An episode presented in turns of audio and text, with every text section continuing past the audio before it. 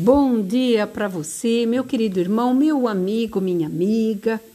A palavra de sabedoria nesta manhã vem falar muito ao nosso coração em respeito de muitas vezes nós lamentarmos, de nós reclamarmos de tantas coisas que nos acontecem. E uma das coisas que nós temos que entender que quando nós lamentamos ou reclamamos, nós estamos indo contra a palavra de Deus. Porque na palavra de Deus diz assim que cada dia tem o seu mal. E o seu mal tem que ser vencido a cada dia. E cada dia é diferente. O que você viveu ontem, o que você venceu ontem, você não conseguirá fazer o mesmo hoje. Então nós temos que estar prontos e atribuídos que a cada dia nós temos que mudar de conduta, mudar de posição, tomarmos decisões e mudarmos também de opiniões, porque muitas vezes nós estamos ouvindo mais pessoas do que propriamente a palavra de Deus. E quando nós entramos no lamento, nós entramos num caminho de doença, aonde você diz para você mesmo: não tenho condições, não sou capaz, não consigo fazer. E isso traz para você um grande atraso atraso de vida, na sua saúde, nas suas emoções e as emoções é a locomotiva que te leva a conquistar a cada dia um dia novo. Por isso que aqui em Salmos 31, versículo 21, está dizendo assim: Bendito seja o Senhor que engrandeceu a sua misericórdia para comigo numa cidade sitiada. Eu disse a minha pressa: Estou excluído da tua presença. Mas, não obstante, ele ouviu a minha voz quando clamei por socorro.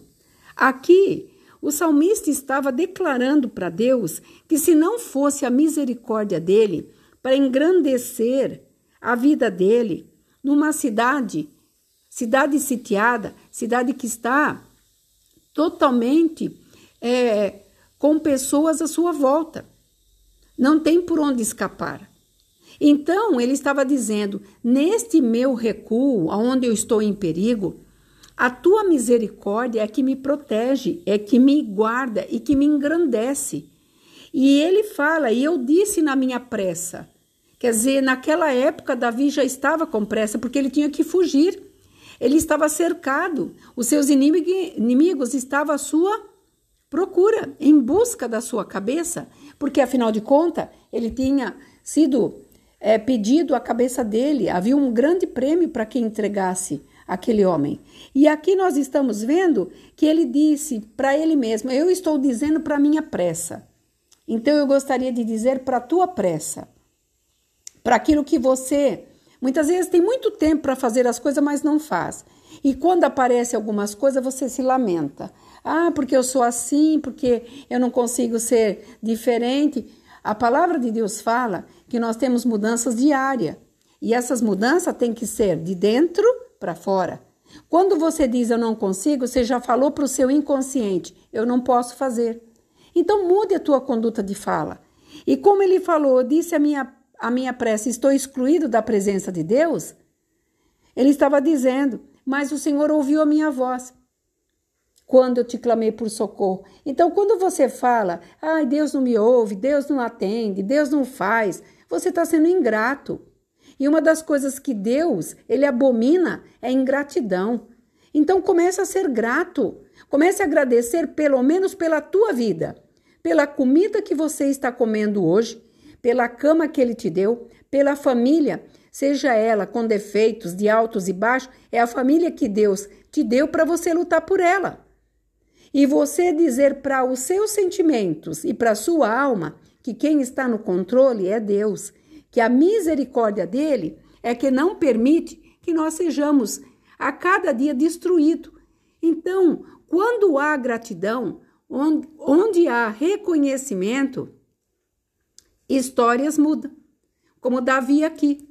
Ele estava num lamento, ele pediu por socorro e Deus, dentro da sua misericórdia, o socorreu.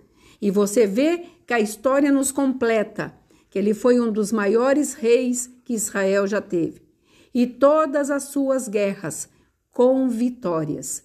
Então eu quero dizer para você, meu irmão, meu amigo, minha amiga, saia desse desse leito de lamentações, de reclamações e comece por atribuições de graça, sabe? Gratidão, porque você está vivo e tem a chance de melhorar e de mudar de conduta.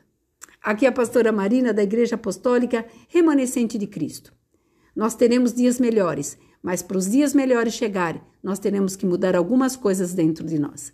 Que você fique nesta paz. Shalom Adonai.